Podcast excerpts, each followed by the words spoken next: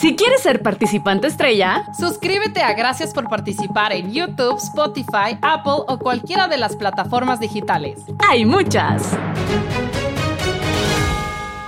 Este episodio es patrocinado por Brangelina. Porque la gente bonita y millonaria también sufre del mal de amor. El amor solo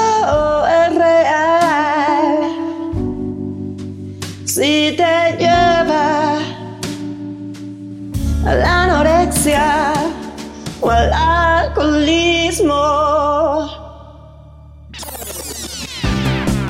Gracias por participar con Ale Dunet y Soch. Bienvenidis, bienvenidis a Gracias por participar, el mejor podcast del mundo. Este contenido es miel para sus oídos. Aprovechenlo porque las abejas están en peligro de extinción. Igual que los pelirrojos. Igual que los pelirrojos. Una abeja pelirroja, huyan. Uy, no esa chingadera Uy, es no, el esa guárdenla. Guárdenla, tómale foto y mándenme. Y como cada semana me acompaña mi giganta favorita, que es la caperucita roja de la Cuauhtémoc. Lo hubieran visto pasear ahí en Parque México toda chula buscando un lobo. Ale Dunet, aplausos. Gracias. Gracias. Y como todos los lunes tenemos a mi co-host favorita, predilecta, ideal, que es la soltera más codiciada de Monterrey y próximamente de la Ciudad de México. Un aplauso de para la de. EMX y de Latinoamérica. Yo quiero ser una canción de Calle 13. Claro que sí. Pero Ale, Ale, no estamos solas. No, No. no, no. No, estamos No, solas. no, no, no. Contamos con una presencia muy digna, muy importante. Y miren, para mí es un honor introducir a nuestra invitada, que es una chingona. Ella es una chingona, es psicóloga, terapeuta de pareja, especialista en relaciones, rupturas y tanatología. Miren, aquí entre nos, en chisme, es la alquimista en la búsqueda de la fórmula para que el amor sea eterno. Oh, sí. La pueden escuchar cada miércoles con su podcast, supérenlo por favor. Maneja la cuenta de Instagram de Get Over Him Please. Ella es corredora, es orgullo cancunense, es una celebridad en Asia. Es súper celebridad en Asia. She's con in Japan. nosotros, Eva Latapi. Aplausos asiáticos para ella. Bravo. Quiero decir que es la mejor presentación que tenía en mi vida. Cada vez iba mejorando. Sí, sí, sí. ¿De dónde saca todo esto? Hasta me dieron ¿De ganas de cortar para ya poder frecuentarte todos los días. Oye, Gracias, gracias. Es que ya empecé a escuchar tu podcast y yo fan, fan máxima. Y tú me diste toda la información que necesitaba. Ah, qué bueno, me da gusto. Muchas gracias por acompañarnos, Eva. Estamos muy contentos Ay. de que estés con nosotras. Pero antes de entrar al tema, platícanos, ¿cuál fue tu fracaso de la semana? Mi fracaso de la semana obviamente está relacionado con el amor. Y tuve un crush, un crush de unas cuantas horas porque, como saben, soy corredora, como Soch ya lo compa- compartió. Sí. Y había un cuate que, que muy, muy guapo, muy hot, que corría en el mismo lugar donde yo corría. Ya lo llevaba viendo varias semanas y intercambiábamos miradas, ya sabes, pero con que no se me acercaba guiño, yo como... ¿qué? Es tímido. Le dije, ¿qué? Es tímido, qué hot. Bueno, entonces un día ya se me acercó y me dijo, oye, ¿tú eres Eva? Y yo, sí. Y me dijo, estudiamos en la misma universidad. Y yo, órale, no me acordaba de ti. Y ya, bueno, total. Medio que intercambiamos palabras, me dijo su nombre. Como buena millennial, llegué a hacer lo que haría cualquier millennial con el nombre de su crush. ¿En Instagram? Instagram. Excelente. Llegué y le di follow, lo tenía cerrado, al día siguiente lo abrí y está casado y tiene hijos. ¡Ay, no! ¡Qué horror! Era No una es canción tímido. de Alanis Morissette, la Ironic. La escuché esa noche. Ironic? Te juro que la escuché esa noche. Es en el Ironic, sí. Así, así me sentí. De que dije, wow, o sea, yo ya me veía. Yo decía, no, no, no, Ya. correr juntos. Tú O sea, te veías de- ya, Oscar Cadena, casándote en Cancún. Está increíble tu fracaso, Eva. Ay, no. Sí. ¿Y tú, Ale? ¿Cuál fue el tuyo? Güey, te- no, no, no. A ver, participantes. Esta semana tenemos un fracaso en común. O sea, hay un fracaso mutuo. Y no solo es un fracaso mutuo, es un fracaso de gracias por participar. Que, bueno, nuestro editor, que es el que está editando en este momento, o bueno, no en este momento, en el futuro, para ustedes en el pasado, este podcast nos mandó a la verga.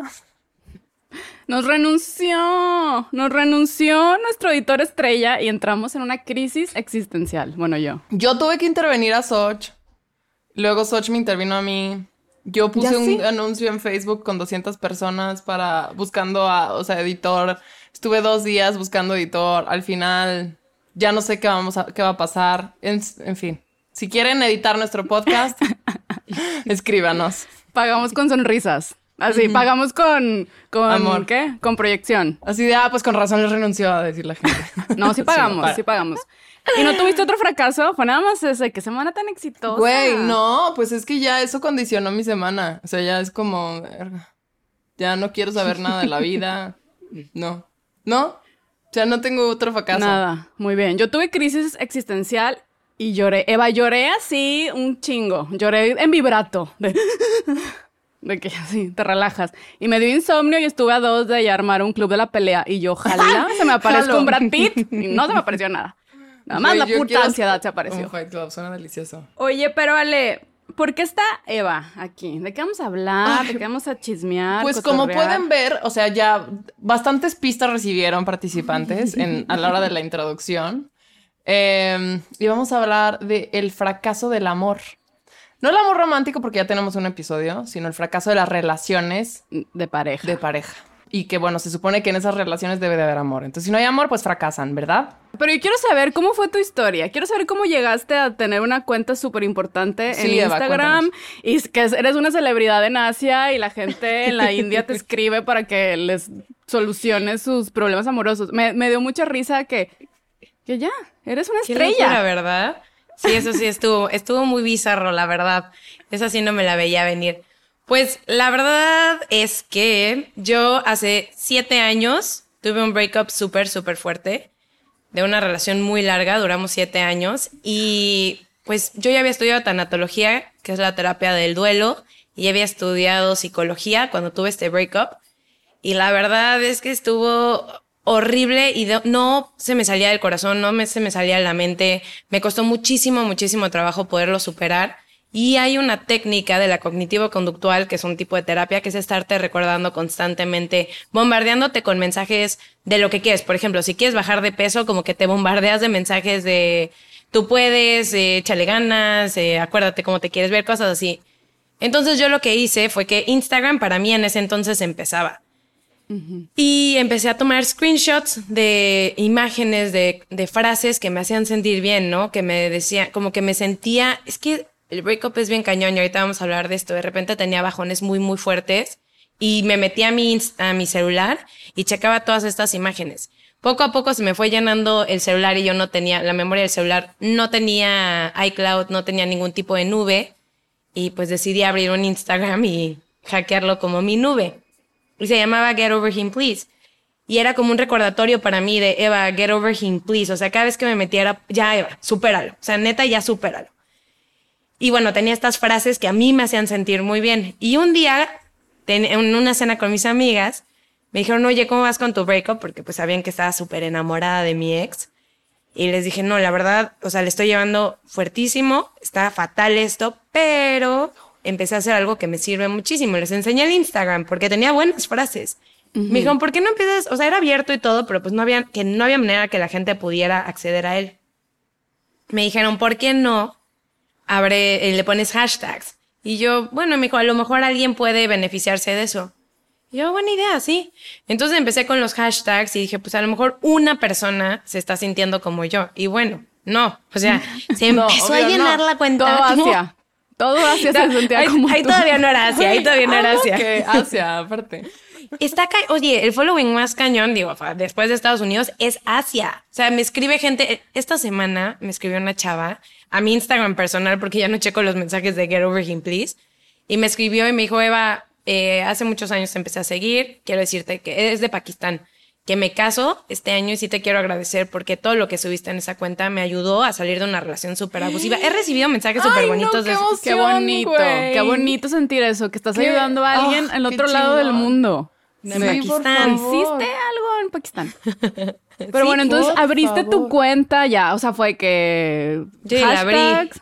Hashtags y se empezó a llenar. Y ya, eh, ahí vivía en Cancún. Todavía no me iba a LA. Y después me fui a vivir a Los Ángeles y yo creo que, pues en Los Ángeles, como saben, hay una comunidad asiática muy importante y yo creo que de ahí como que, como el virus emigró Sí. a Asia. O sea, yo creo que fue así, como que alguien me empezó a seguir en, en LA y se fue a Asia. No tengo ni idea. De verdad que no sé por qué me sigue tanta gente de la India, no sé por qué me, me sigue tanta gente de Vietnam. No lo sé. Todavía no, no, no, o sea, pero esa es mi teoría. Mi teoría es que fue a partir de LA. Pero qué bonito que Está gracias, increíble, que gracias a una ruptura, a algo que se podría considerar un fracaso, entre comillas, dio un proyecto muy increíble que está nutriendo. O sea, jus- justo esta anécdota en particular es el objetivo de por qué este podcast existe, de, Ay, de sacarle el lado bueno a las cosas. Qué maravilla. Y más con tu experiencia, no, muchacha, tú brillanda, brillanda. Totalmente. Oye, Eva, pero yo tengo, permíteme que me regrese un poco más al pasado, porque Sí. a mí me gusta el chisme. Eh, ¿Por qué cortaron si estabas tan enamorada? Porque me puso el cuerno. No, güey, verga, hombres o sea- heterosexuales cis. No, sí, o sea, estuvo heavy porque, bueno, Cancún, vale, yo sé que estás en Querétaro, tú me vas a entender. Sí. Es chiquito, Cancún es súper Sí. chiquito. Entonces, pues yo ya estaba preparándome para la maestría. Hay un examen que tienes que tomar que se llama el GRE. Me fui a la Ciudad de México a prepararme para este examen y mi prima se encontró a mi ex con otra. En Ciudad de, en, en Cancún, en Ciudad en de Cancún. México. En Cancún. Yo estaba en el DF, estaba en Ciudad de México y mi prima me dijo, oye, No mames. pues, ¿cómo te digo? no mames, qué duro, güey. ¿Y qué hiciste? Eva, La ¿cómo, verdad- ¿cómo lo manejaste? ¿Qué pensaste? ¿Pensaste, bueno, me voy a hacer pendeja? ¿Pensaste, no, espérate? O sea, ¿qué, qué pensaste? Es que está muy bueno, la verdad les voy a contar, digo, ya que ese, nos desviamos un poquito del tema de las rupturas, pero ahí les va. Lo que pasa es que yo vine a, vine a Cancún a ver a mi ex porque está en la Ciudad de México y me dijo mi prima, te necesito ver. Le dije, oye, ¿sabes qué? Es que ahorita le estamos llevando a larga distancia y pues la neta quedé de ir a cenar con él, ya estoy en su casa. Y mi prima me dijo, acabo de cortar con mi, con mi ex, necesito verte ahorita. Entonces dije, bueno, esa es de emergencia, ya saben, esa no la puedes ignorar. Esa no la puedes Entonces, ignorar. Sí, no. no. la puedes ignorar. Entonces, ba- bajé y, o sea, dijo, paso por ti a casa de, de este cuate ahorita. Y yo, ok, y ya bajé y la vi entera, ¿no? Y yo como, ok. Y me dijo, quiero que sepas que sí, sí corté con, se llama Gerardo. Sí corté con Gerardo, pero no vine a decirte eso, te lo quería decir en la cara. Me encontré a tu novio, ah, mi entonces novio, para Ajá. poder aclarar, ¿no? Sí, el- Mi el hombre. entonces- el- el- ajá.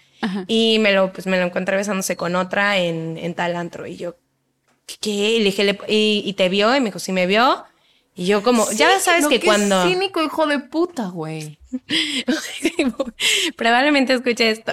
Porque nos llevamos muy bien ahorita. O sea, ahorita ya siete Ah, años bueno. después. Ah, ahorita, bueno. Oye, ya- ya-. Yo no sé si siete años después todavía podría haber perdonado esa, pero bueno. Es que es, estudié, que estudié la infidelidad, o sea, me, me pegó muy cañón y estudié la infidelidad ampliamente cuando estudié la terapia de pareja y pues me di cuenta de muchas cosas. A ver, o sea, yo no me pongo como, como víctima porque pues yo también no soy responsable de sus conductas. O sea, él es responsable de lo que hizo, yo no, yo, me- yo no me responsabilizo de eso. Sin embargo, sí me responsabilizo de que yo o sea, era una relación tóxica y yo la verdad fui muy tóxica en esa relación y que aunque él fue el que me puso el cuerno y él decidió eso, yo, yo también le hice mucho daño. Entonces, hemos hablado de esto y lo hemos eh, procesado ya como, pues, obviamente muchos, muchos años después. Y sí, los dos dijimos como, ¿sabes qué? La regamos, yo te hice mucho daño, tú me hiciste mucho daño. Pero es interesante porque por la infidelidad, él queda mucho más, él se queda con el estigma de la relación.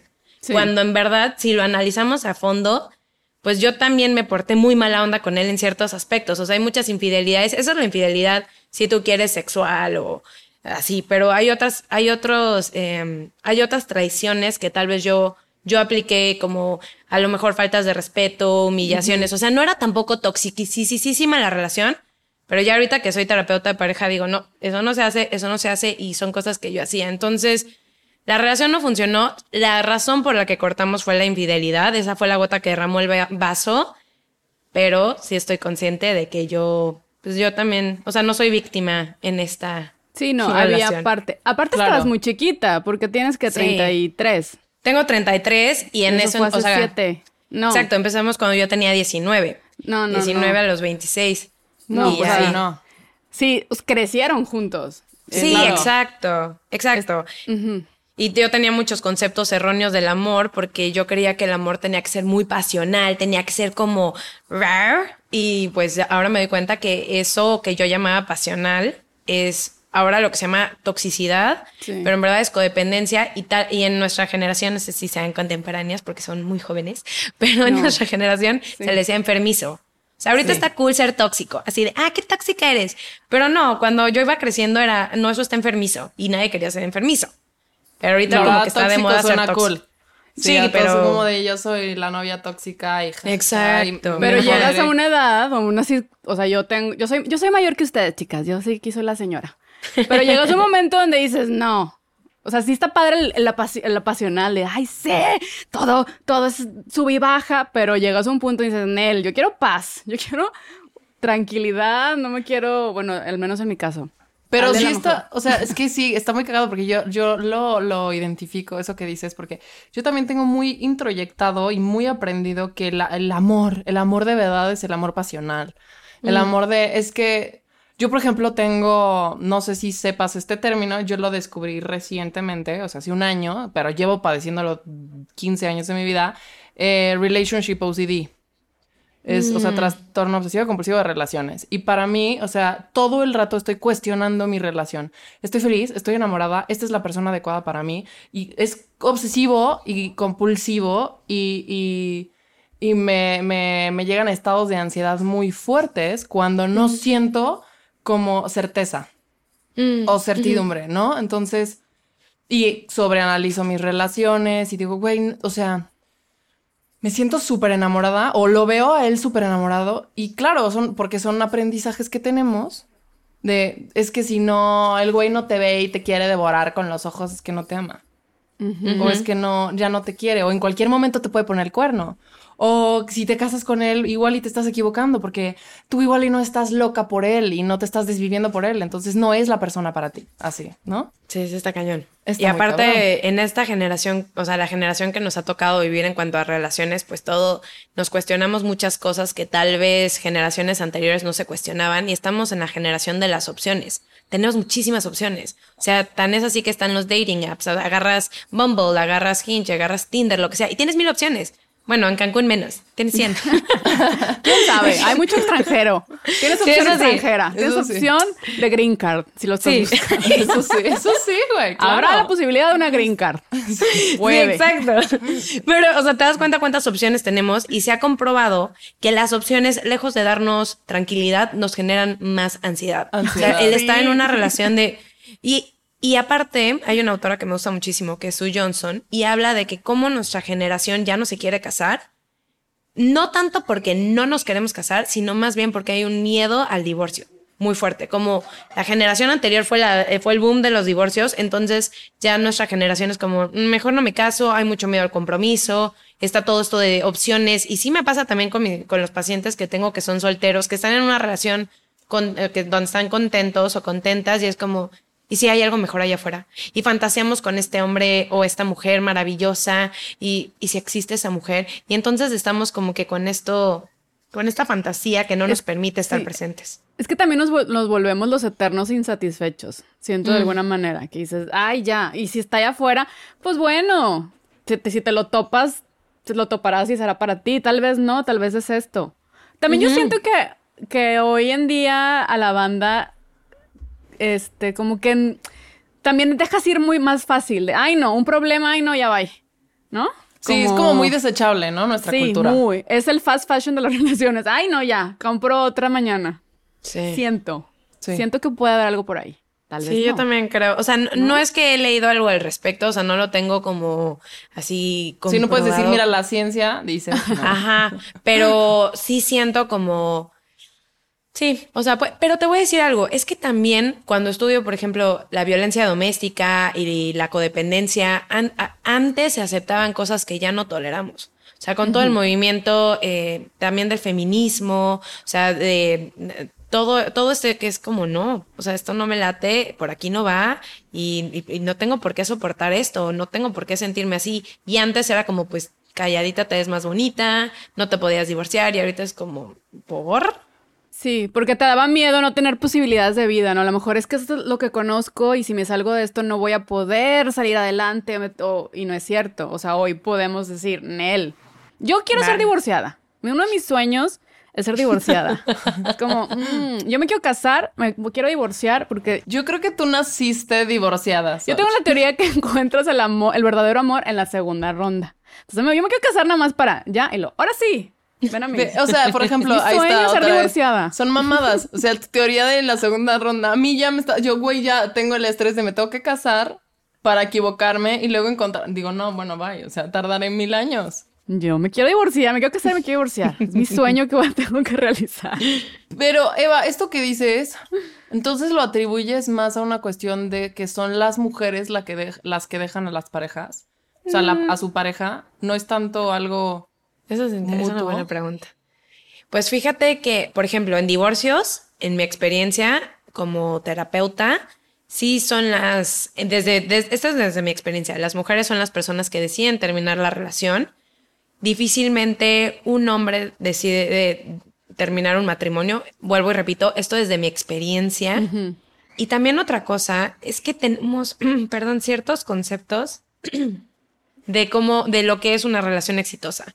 O sea, de una relación exitosa tiene que ser una relación que dure años, porque si no dura años, pues no es exitosa. ¿Quién dice? O sea, tú puedes tener una relación exitosa y, y no es para toda la vida. O sea, a veces son momentos en nuestra, son etapas, son periodos que te acompaña tu pareja y dices, esta fue la pareja ideal para este momento. Pero creemos, vemos a los viejitos y decimos como couples goals y hashtag, ya sabes. Sí. Y cuando, ¿quién dijo? O sea, yo que he trabajado, he tenido la fortuna de trabajar con parejas de diferentes edades y digo, no, o sea, no significa que porque llevan 40 años juntos, no significa que eso no es el éxito tampoco. Y he podido trabajar con parejas que a lo mejor se separan y esa fue una increíble relación exitosa, se separan de una forma consciente, con mucho amor. Y como, o sea, y que decimos que eso es un fracaso porque no duran 40 años. O sea, como que ese es otro, otro concepto que a mí me gusta cuestionarme. ¿Quién dice que el éxito de una relación está ahora sí que relacionado con la duración? Es que el para siempre nos vino a joder la Todo, vida. El todo. Sunfreeze. ¿Y Que saben ni quién también nos jodió? The Notebook.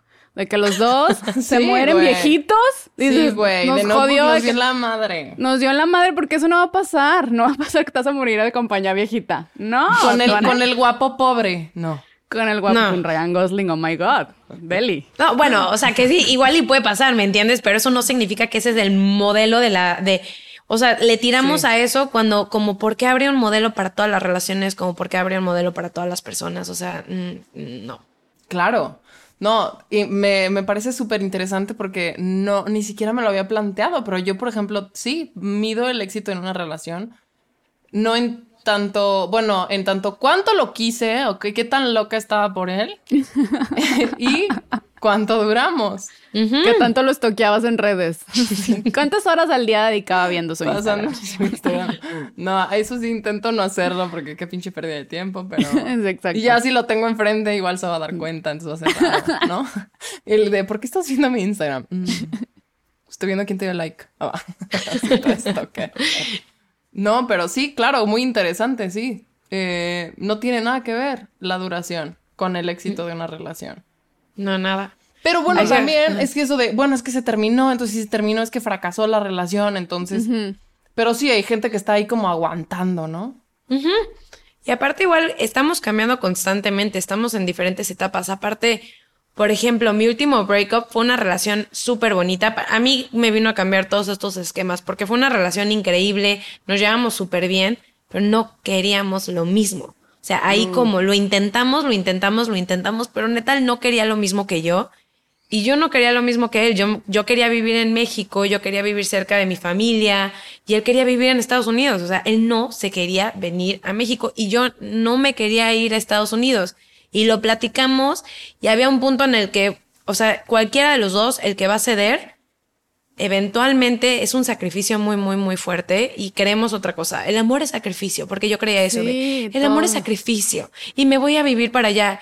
Y, y la neta, cuando me quedé pensando, dije, o sea, va, me voy a vivir para allá. Y si no me gusta y si no funciona, ¿me puedo prometer a mí misma que nunca se lo voy a reclamar? Que hice eso. dije, no, no puedo. Entonces, Claro. Sí, porque el Aquí reproche va a salir en alguna pelea, en algún momento, decir, por ti deja todo. Y es, no. exacto. Tiene O que, que tienes que digamos hacerlo que- porque tú lo quieres realmente Exacto. hacer, no por el otro. Claro. Sí, sí. O que me termine yo estando allá. Oye, Eva, y por ejemplo, bueno, igual y esta pregunta está un poquito pendeja, pero si partimos de la premisa de que las personas o las parejas cumplen un tiempo, un plazo, ahí tienen como una fecha de caducidad o un ciclo, por así decirlo, entonces, ¿por qué hacer terapia de pareja? O sea, si quizás la- el, primer instinto es decir, esto ya fue, ¿por qué le estás, o sea, no sé si quizás hacer terapia de pareja es forzarla? Me encanta tu preguntarle. Pues fíjate que. Porque Yo aquí cuestionando tu, tu profesión, Eva. Sí, no, está buenísimo. Porque realmente no nos enseñan a estar en una relación. No nos enseñan a tener una relación saludable. De hecho, si estudiamos, una de las cosas que más me gusta estudiar es el cerebro. Nuestro cerebro no está programado para el amor, no está programado para la confianza, está programado para la guerra y está programado para el miedo. Porque tú todo el tiempo estás intentando sobrevivir. Hay una estructura en nuestro cerebro que se llama la amígdala. La amígdala está escaneando el ambiente todo el tiempo para ver tus posibles eh, peligros, las posibles amenazas. Tan es así que, por ejemplo, en los nuestro cerebro no ha evolucionado si pensamos en la época de las cavernas, que era como salir de tu salir de la de tu cueva, iba a decir casa, salir de la cueva y es como no me vaya a atacar un diente de sable, no me vaya a comer una fruta envenenada. Entonces todo el tiempo estás como que escaneando y todo el tiempo estás escaneando a tu pareja también. Por eso nos detonamos y nos sentimos tan prendidos y nos ponemos como al modo de sobrevivencia, nos ponemos modo de sobrevivencia porque nuestro cerebro no sabe distinguir entre que nuestra pareja dejó la toalla mojada en la cama o nos está persiguiendo un tigre. O sea, entonces por eso nos ponemos a la defensiva o nos asustamos. Entonces, resulta que hay ciertos trucos para poder tener una relación saludable, para poder tener comunicación asertiva, para poder expresar, hay diferentes lenguajes del amor, cuando, cómo puedo cómo puedo hacer sentir a, pare- a mi pareja amada, cómo puedo hacerle saber a mi pareja mis necesidades, porque es otra cosa. Tú deberías de saber qué es lo que me gusta, como por, o sea, también en el ámbito sexual. O sea, como que, ay, ojalá mi, mi esposo sepa qué es lo que me gusta. Y, o sea, ¿cómo? Tú es conocerte y expresarlo y comunicarlo lo mismo. La terapia de pareja te ayuda a tener herramientas y poder tener una relación mucho más sana, mucho más consciente, más amorosa y menos primitiva. Porque al- tal vez no necesariamente la pareja es que esté muy mal cuando van contigo, a lo mejor Exacto. es de que queremos mejorar, Claro. esto, mejorar la comunicación, mejorar nosotros como equipo. Y a veces, como dices, no estamos acostumbrados y no sabemos. Luego y también, es- claro. No, y hay un estigma en esta cosa de la terapia de pareja muy fuerte. Es como, güey, o sea, ¿cómo? ¿Cómo que terapia de pareja? O sea, tan mal están que ya necesitan Sí. ir al psicólogo juntos, Sí. que les digan qué hacer. No, pues ya, o sea, suéltenlo, ¿no? Y Totalmente. aparte como- suéltenlo como si fuera Como de ya, suel- o sea, su- güey, ya suelta tira el papel. Espérate, es un proceso. ¿Por qué nos Sí. cuesta tanto trabajo soltar? O sea, por ¿Por qué nos cuesta tanto trabajo soltar? Bueno, puede haber diferentes. Esa sí es una pregunta muy amplia porque depende de la, de la situación. Puede haber que haya una codependencia.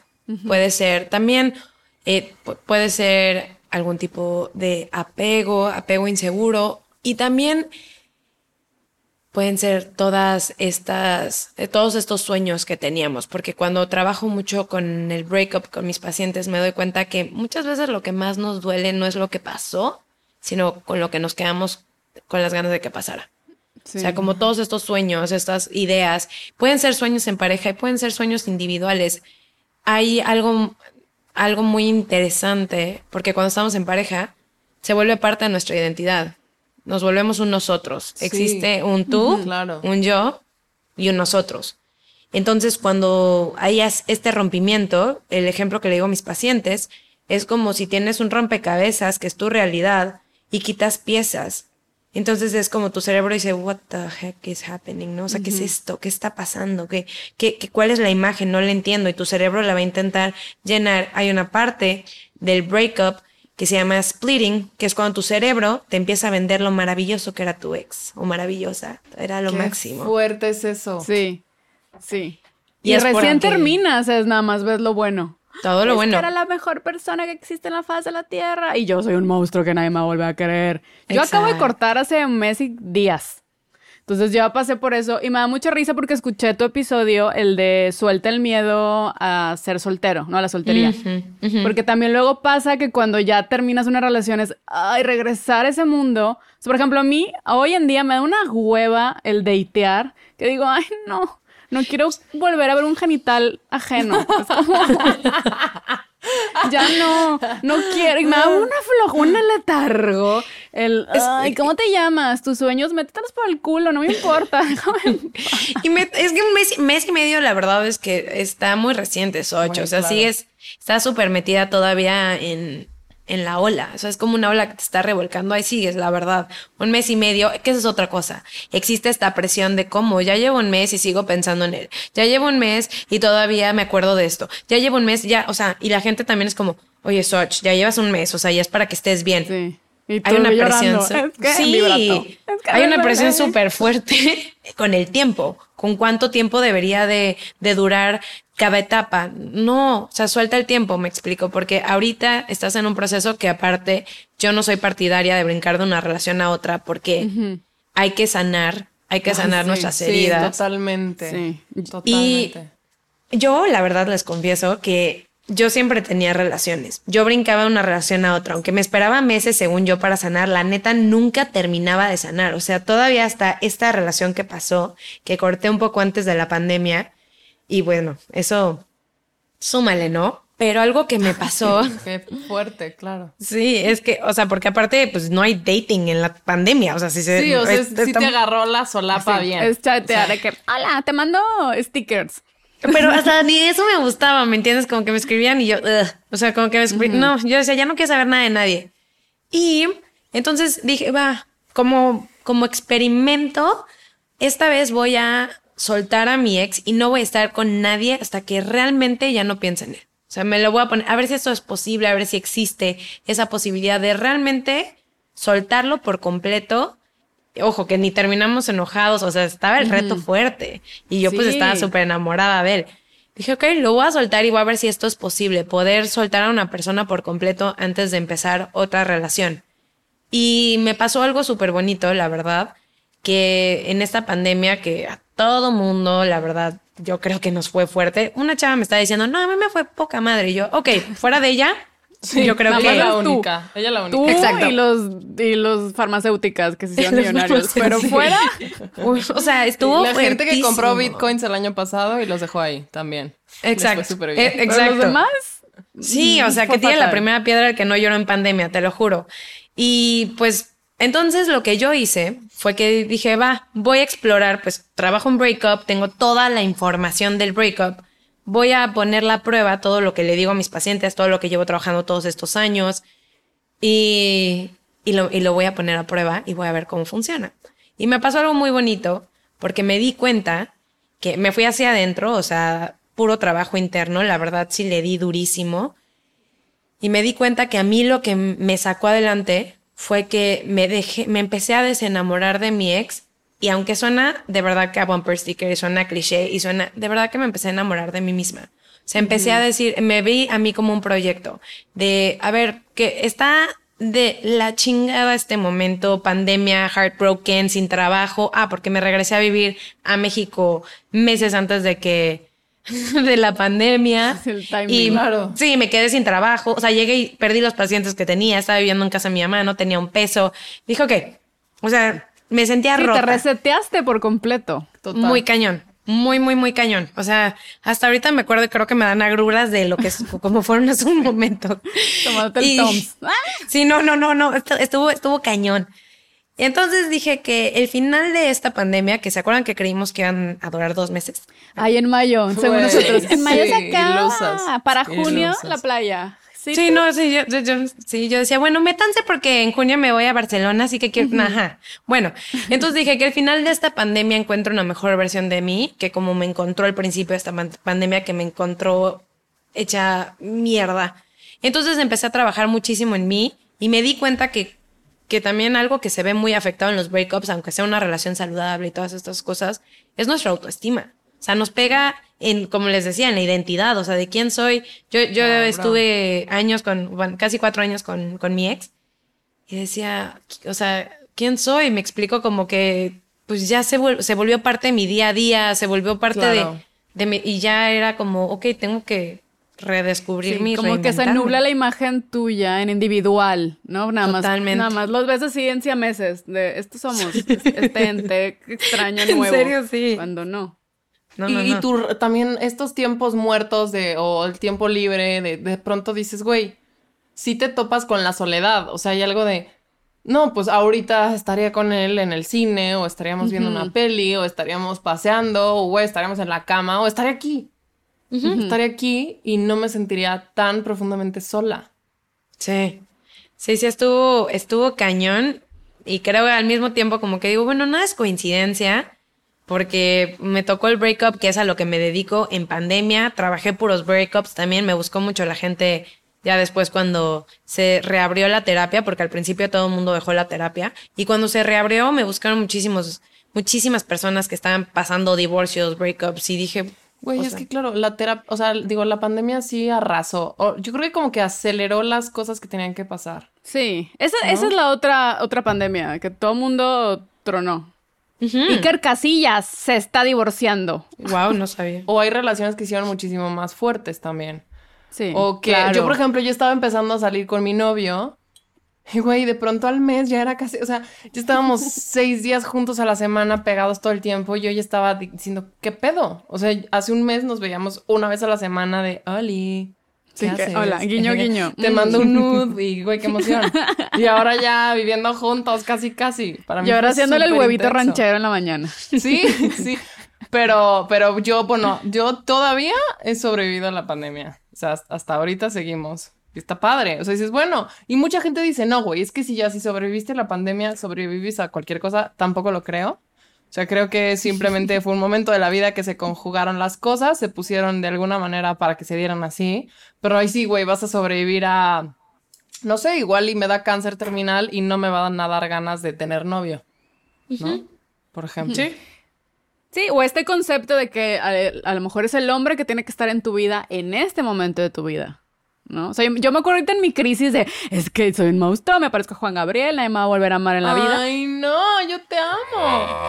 Y un amigo así, yo es que ya no voy a encontrar. Y un amigo, justo Víctor, Víctor que estuvo la- el fracaso de ser pelirrojo, me decía: No mames, hay 7 billones de personas en el mundo, güey. Obviamente vas a encontrar a alguien. Y yo, ¡No! No voy a volver. Tengo un satisfier, con eso estoy bien. No Son lo máximo. nada. Sí. Pero sí es amamos. cierto. Hay como un chingo de miedo a estar solo. Sí. O sea, más que solo, soltero. Porque no Sí. estás solo, estás soltero. Y se entiende esto como de que hasta yo creo que el mundo funciona, el sistema capitalista en el que vivimos funciona en pares. Es que sí, sí está muy cañón porque existe esta connotación negativa sobre la soltería, porque es inclusive como que cuando dices que eres soltera o cuando antes, cuando había bodas y había la mesa de los solteros, era como, ay, pobrecitos, ¿no? O sea, Que era- que- la mesa de los solteros era más apestada que la mesa de los niños. Y tú, no. Exacto. O a O veces sea, en era verdad, la mesa de los niños y de los solteros. O sea, de ya no, no te alcanzó y te sientan con la niña de nueve años. Exacto. ¿por? Y existe toda esta connotación negativa de la soltería y le huimos a la soltería. Y eso es otra cosa que yo dije, a ver, vamos a explorar la soltería, porque también está esta idea de la soltería como el desastre, o sea, como el desmadre, como la fiesta. Y, dije, a ver, o sea, ¿qué, ¿qué es la soltería? Vamos a ver qué es esto. Y se me hizo una etapa increíble, de verdad que es una, es una etapa en la que tiene muchísimos beneficios para la salud, para la salud mental. O sea, es, es increíble y de verdad que es un momento que, que te dedicas a ti tan padre que te- toda esa energía que te lleva a las relaciones, que no necesariamente son relaciones tóxicas, pero les dedicas energía. Ya no- esa energía te la dedicas a ti. esa atención te la dedicas a ti. Y, es, y la verdad es una etapa muy bonita. Son periodos como todo.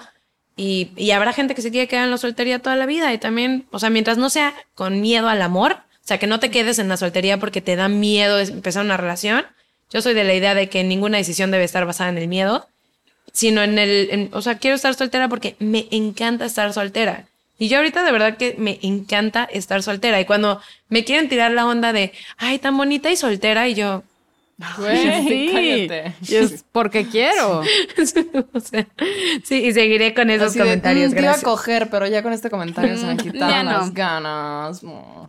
A mí también, fíjate que siempre me ha gustado mucho, o sea, ser soltera. Yo, mi primera relación bien, en forma, fue esta última y fue a los 33, porque yo disfrutaba mucho de mí. Es como, estoy acostumbrada a mis tiempos, a mis cosas. Pues soy comediante, entonces también es shows en la noche, no todos los vatos están tan deconstruidos para decir, mi novia está trabajando o viaja, entonces es... Y me gustaba mucho y era, me disfrutaba mucho, pero también ahorita que ya tuve una relación increíble, súper sana, muy hermosa, que dices, ay, ya me gustó y ahorita no lo tengo. Pero pues también lo que dices es enfocarme en ser mi nuevo proyecto y enfocarme en mí, en Exacto. apapacharme, en cuidarme, en pues darme todo el amor que tengo a los perros y a mí. Es Es que exacto. Y, sí. ¿Cómo, o sea, ¿cómo hacer? Porque yo, por ejemplo, tengo muchas amigas solteras y no sé si todas, pero quizás el 99% em, están en la soltería buscando todo el tiempo a alguien. Mm. Y hay una ansiedad ahí que a mí me da bastante miedo de, güey, yo no quiero estar soltera, yo no quiero ser esa vieja que Es que todo, hasta cada semana está enculada de un güey diferente. Se lo coge hueva. y el güey no le vuelve a hablar. Y tiene una semana de duelo porque este güey la gusteó y luego a la semana se vuelve a enamorar de otro pendejo. Y es como, morra, ¿ya? O sea, qué ansiedad estar en tu situación, güey. Y dices, no, pero es que claro, ok, no, sí, la soltería es jodida. Siempre es como, güey, no, pues es que yo también quiero encontrar el amor, yo también quiero. Y están como, parece que la soltería, o al menos como yo la he vivido, no, no personalmente, o sea, yo, yo he tenido diferentes etapas, pero lo veo a mi alrededor, es todo el mundo está todo el rato intentando buscar a alguien. Sí, mira, Disney, es mi teoría. Disney Sí. nos jodió, insisto. Eso sí, también. Y mi teoría es que todas y todos tenemos, o sea, tenemos, un vacío. Me explico, de repente nos sentimos mal. Y de alguna forma nos vendieron la idea que hay algo allá afuera que te va a llenar esto. Entonces todo lo que queremos, llámese relaciones, trabajo, carros, lo que sea que tú quieras. En verdad lo quieres porque crees que eso te va a dar felicidad, amor, satis- satisfacción, plenitud, tranquilidad. Por eso lo quieres. Y te das cuenta que al final del día no hay nada, nada, nada allá afuera que te pueda hacer sentir bien contigo misma o contigo mismo. No hay nada. Entonces muchas veces nos han vendido la historia de que el estar en una relación te sientes completo. Tan es así que se escucha, escuchamos la media naranja, como si estuviéramos incompletas, como si estuviéramos incompletos. Y yo creo que, o sea, que, y lo veo como terapeuta de pareja, porque decía, ¿cómo? Estas, estas personas hicieron todo by the book, hicieron las cosas como tenía que ser, y no están felices, y no se sientan satisfechas, como, entonces no está, no está por ahí. Porque creemos que algo allá afuera nos va a llenar, pero no hay nada allá afuera que te pueda llenar. La única persona que te puede llenar eres tú. Entonces, estas chavas que están buscando todo el tiempo eh, esta fantasía de la persona que te va a completar, de, yo les digo, a, por ejemplo, a mis pacientes que, que están en esa situación, ¿qué quieres de una relación? Es que me quiero sentir amada, ¿ok? Me quiero sentir escuchada, ¿ok? ¿Te estás escuchando tú?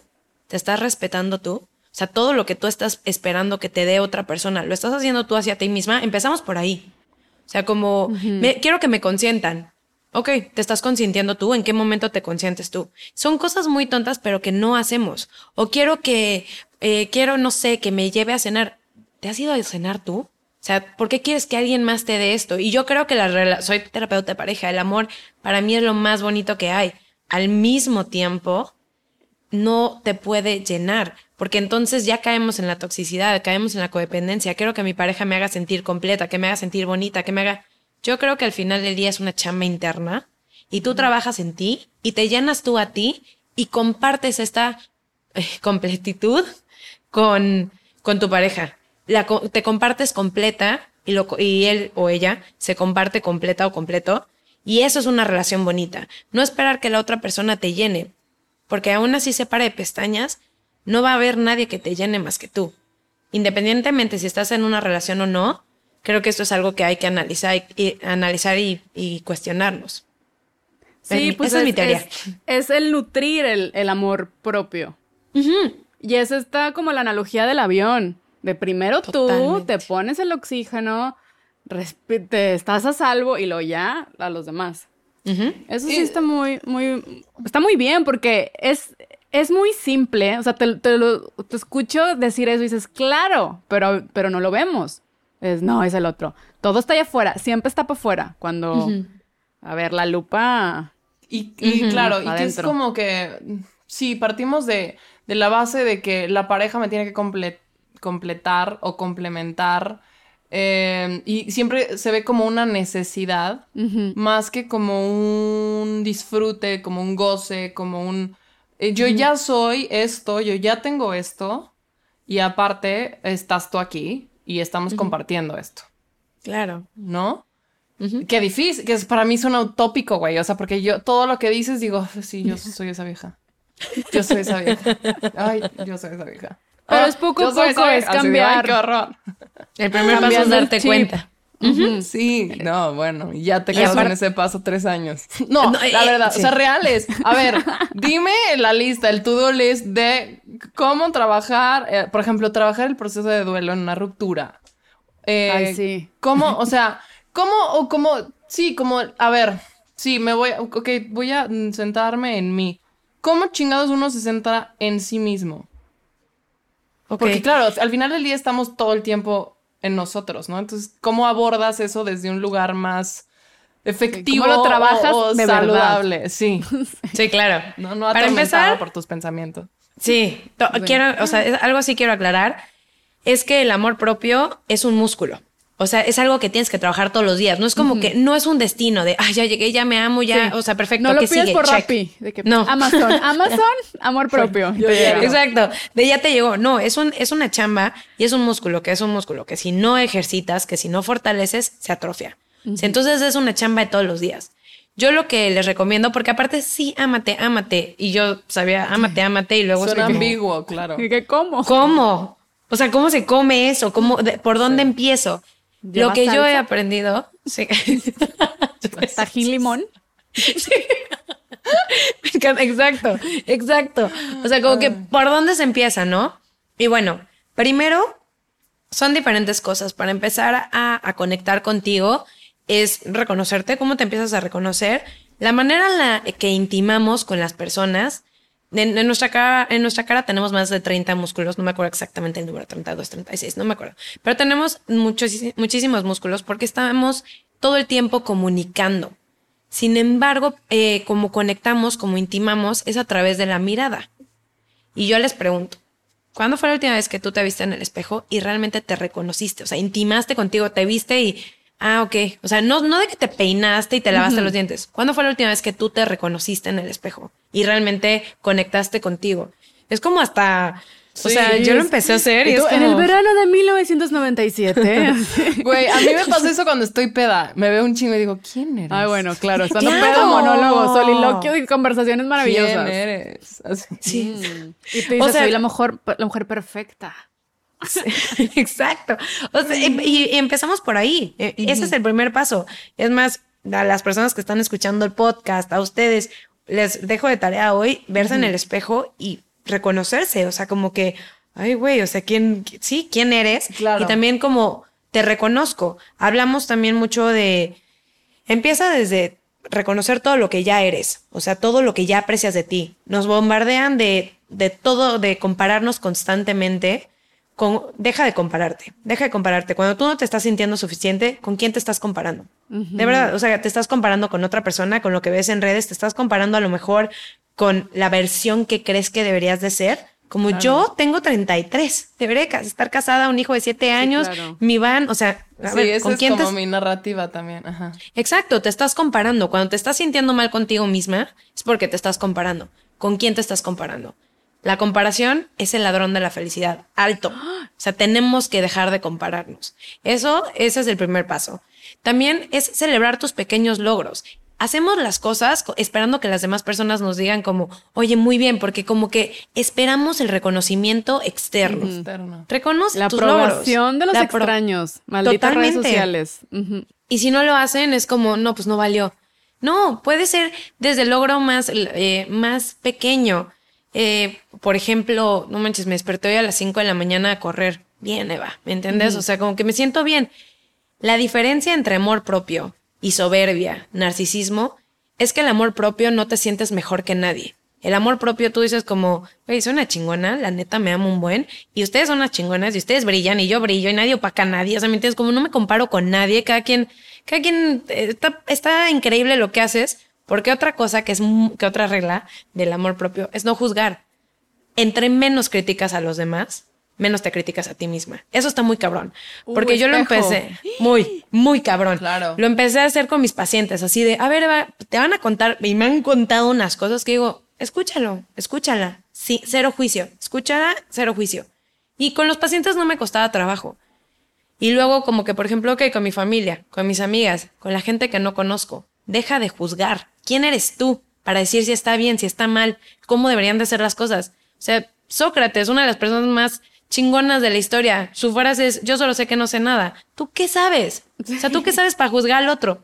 Y lo que estuvo muy cabrón es que yo no sabía que al dejar de juzgar a los demás y a las demás, me iba a dejar de juzgar a mí tan cabrón. Empecé a ser mucho más compasiva conmigo. Entonces, bonito. sí, Qué bonito. está- Qué sí, sí está muy cañón.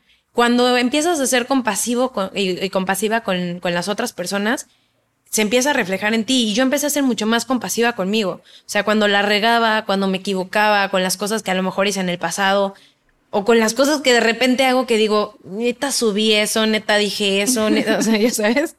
O sea, digo, "Mm, sí, y no hay bronca. Y entonces eso está padre, la verdad. Eh, entonces es, no te compares, reconoce tus logros y celébralos, no juzgues y agradece todo. La gratitud es el antídoto de cualquier emoción negativa. No puedes estar, eh, no negativa, perdón, incómoda. No puedes estar enojada y sentirte agradecida. No puedes estar deprimida y sentirte agradecida. Agradece todo, to- todo lo que ya está pasando. Hay, el otro día estaba leyendo un libro que me dejó una frase muy, muy cañona que dice, si mañana amanecieras con lo que, únicamente con lo que agradeciste hoy, ¿qué habría al despertar? O sea, se me enchina la piel y la leí hace Me- una me semana. mindfuckeo yo así blanco. No. Está No cañona. nada. O sea, todo lo que ya tienes hoy y realmente eso es un es otro músculo que yo recomiendo muchísimo a mis pacientes. El diario de gratitud. gratitud. El- la gratitud, así como hace 10 años la meditación era como que, eh, y ahorita sabemos todos los beneficios de la, de la meditación. O sea, mark my words. En unos años la gratitud va a ser como, neta, ignoramos la gratitud de esta manera. La gratitud es lo más chingón que hay. Entonces es, no te compares, eh, celebra tus logros, no juzgues y agradece. Esos son mis cuatro mandamientos del amor propio. Muchas gracias, Ay, me Eva. encanta. Me encanta. A nosotras y a todos los participantes. nos- Porque ya, nos- creo que nos el éxito en una relación parece que es un poco el amor propio. Porque si tienes amor propio no tienes carencias Y esas carencias no las proyectas en el otro. Ya no esperas que el otro las llene. Y entonces puedes, o sea, es como te vuelves como un sol, ¿me entiendes? Tú tienes tu propia luz, no estás esperando de, oye, sí, sí, sí brilló, sí brilló. No, ya brillas. Y sabes qué, y tú también, porque entre menos yo, cuando fui lo más tóxica con este exnovio que me puso el cuerno, que fui el Chernobyl, yo estaba muy, muy, muy, muy va. carente. Tóxica Entonces, como unas papas de McDonald's. Pero a ver, O ¿cómo sea- manifestabas esa toxicidad? Por, ejemplo. algo que me di cuenta es que yo lo veía y decía, ay, cómo me gustas. O sea, me encanta mi, mi novio, pero no se lo voy a decir para que no se crea y no se vaya con otra. Ah, ok. Claro. ¿Entiendes?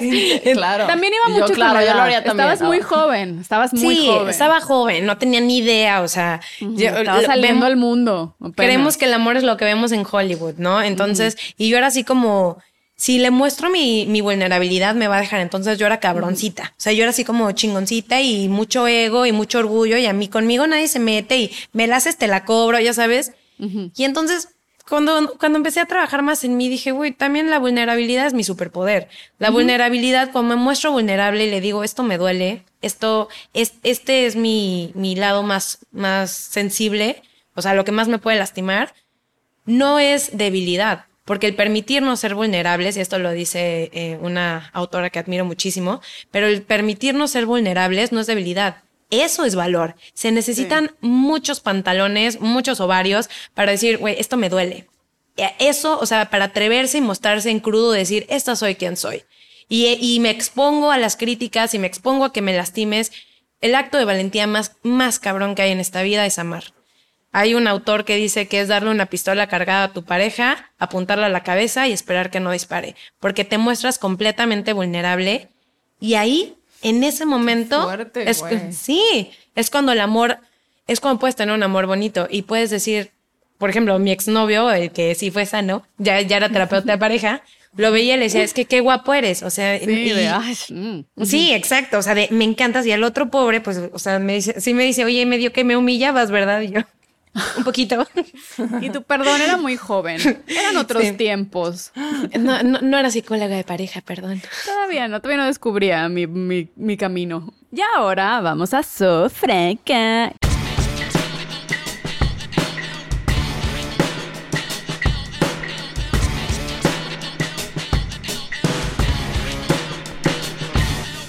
Que aquí, Eva, nos hacemos preguntas que no tienen nada que ver con el tema. A ver, yo tengo una pregunta, Eva. Mm, Y dice así. Si pudieras darle un puñetazo a alguien en la cara sin repercusión alguna, ¿a quién sería? O sea, a quien quieras. A una, a- lo- para no, pa- para, o sea, por cualquier que sea. Por lo que términos sea. legales. O sea, o sea, o sea, da Ah, no, sí, quieras. o sea, totalmente, o sea, yo se lo daría, o sea, si, si le pudiera borrar la cara, la, como, ¿se acuerdan de Men in Black? Sí. Se podía borrar la Ajá, cara, exacto. como, sí. what Ajá. A una ex de mi hermano. Así, un sillazo, un, si- no puñetazo, un sillazo. ¿Sillazo? Un Güey, jackass, guau. le harías un jackass. Lo- sorry, pero no, A not una sorry. Ok, me encanta. Me encanta. Muy bien. Sí. Soy fan. Soy fan. ¿Tú? ¿Tú, Soch? Bueno, yo a Daniel Craig. Tú sabes cómo lo detesto y esa cara no la soporto. Es así la persona que más odio en esta tierra. No puedo con su rostro, entonces claramente lo voy a decir una, lo voy a, lo voy a destrozar esa cara. Lo odio, lo odio con todo mi ser. Te odio Daniel Craig, si nos estás escuchando. Mamá, lo random que sea Daniel Craig, güey. O sea, Lo odio. o sea, wow. A no ver, puedo con su existencia. ay, fuck. Yo, híjole, es que más bien a mí me preocupa la cantidad de personas que se me pasaron por la cabeza. o sea, no, no hay alguien, no hay una persona específica, pero sí digo, güey, o sea, si realmente eso, ¿no? Tienes el cos, el de Men in Black, no mames, a un chingo de... eh, a- por ejemplo, a un exnovio sí me encantaría darle un muy buen chingadazo en la cara. Eh, a un güey que acosó a una amiga mía también, así. Pero no, ese sí Ah. quisiera que se acordara. Solo que no hubiera que repercusiones. aprenda, claro. Eh, pero sí, o sea, sí tengo como un chingo de gente a la que le quiero pegar. que dices, güey, pinche gente de la verga, pero... Ve con, entonces, Ale ve con Eva para tratar esa ira. Es porque me, me puse la tarea de pensar en esto y digo, Sí, o sea, realmente si no hay una repercusión, fuck, sí hay mucha gente. Sí hay mucha gente a la que me gustaría pegarle. Yo y neta por solo eso una, existen ¿eh? las leyes. Sí. Sí, bendito Dios. Si no, mira, no podemos hacer lo que se nos hinche. Tenemos que ser civilizados y cordiales. ¿Qué prefieren? ¿Qué prefieren? ¿Tener que bailar toda la música que escuchas o cantar todas las canciones que escuchas? 24/7, ¿qué prefieren? ¿Cantar todo el tiempo o bailar? Yo bailar. Yo también Yo- bailar. Cantar No, va a quedar sin voz, me va a doler la garganta. Y en el otro te pones bien buena, ¿no? Güey, no, pues es que si vieron la de mm, la película They Shoot, Ho- bueno, es un libro que se llama They Shoot Horses Don't They, en español creo que es Danzar Malditos Danzad o algo así, y es un rally, de- es una competencia porque es cuando mm, la época esta de la crisis, creo que es en el periodo entre guerras en Estados Unidos, y que hay un chingo de hambruna y bla, en fin, ponen una especie como de rally, de concurso de parejas que van a de bailar y el reto es quién es la última pareja que va a estar bailando. Güey, lo jodidamente angustiosa que es esa película, porque ves a las personas bailando tres días seguidos. que no Pero es cuando escuches, pero es cuando escuches música. Da O sea, igual, ahorita no hay, quiero bailar estamos en sentadas. esta- Prefieres no- cantar. No, sí, o sea, es como na, na, na, Llorando. O sea, puedes hacer no de que ah, ya te requiere y te supone una energía. No, yo, también, Eva, igual que ¿ves, Eva, ves prefiero que nos bailar. tomamos muy en serio estas preguntas pendejas? Sí, oye, están buenas, la verdad, porque sí te deja pensando. Sí te deja Sí. pensando, pero no, yo creo, no, yo de todos modos creo que sí bailaría. O sea, aunque sea Sí. así, pues no tiene que Ajá, ser. esto- o sea, esto puede estar es- sentada. Sí, no tiene que ser una coreografía, no tiene que ser Broadway. Hamilton. que ni bailaban así. Bueno. Y ahora vamos a la última parte del episodio que es Succióname subsuelo. Succióname subsuelo. Succioname,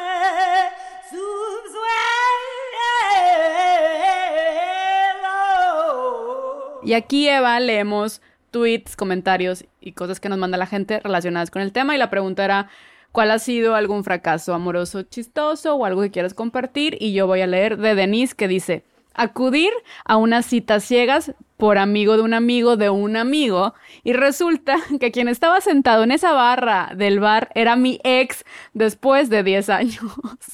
¡No! ¡No! Güey. No, es como, ahí Me aplicas muero. el, ay, me regreso. Bueno, mínimo sabes que él también sigue soltero. Ah, sí, de que... Sí. Y nada que a lo mejor se da otra historia de no era el timing en aquel momento, tal vez es ahora. Sí, o sea, t- ¿O yo- no? eso podría ser el comienzo o bueno, el middle point de una chick flick, güey. Súper, Sí. súper chick flick es esto. Súper chick flick. Pero me- yo me pensé que era el, último, así el reciente, de acá de cortar. No, Y el amigo súper hijo de puta de se topeando con el ex de güey. Ay, no, conseguir qué- un date. Así de, a él también le daría un putazo. Sin repercusión. Sí. A ver, yo tengo una de Germán. Y dice así. Una vez fui al cine con mi crush. Al, al fin y al fin ya empezaba la película. Me dijo que por qué estaba en inglés si a ella le daba hueva leer subtítulos.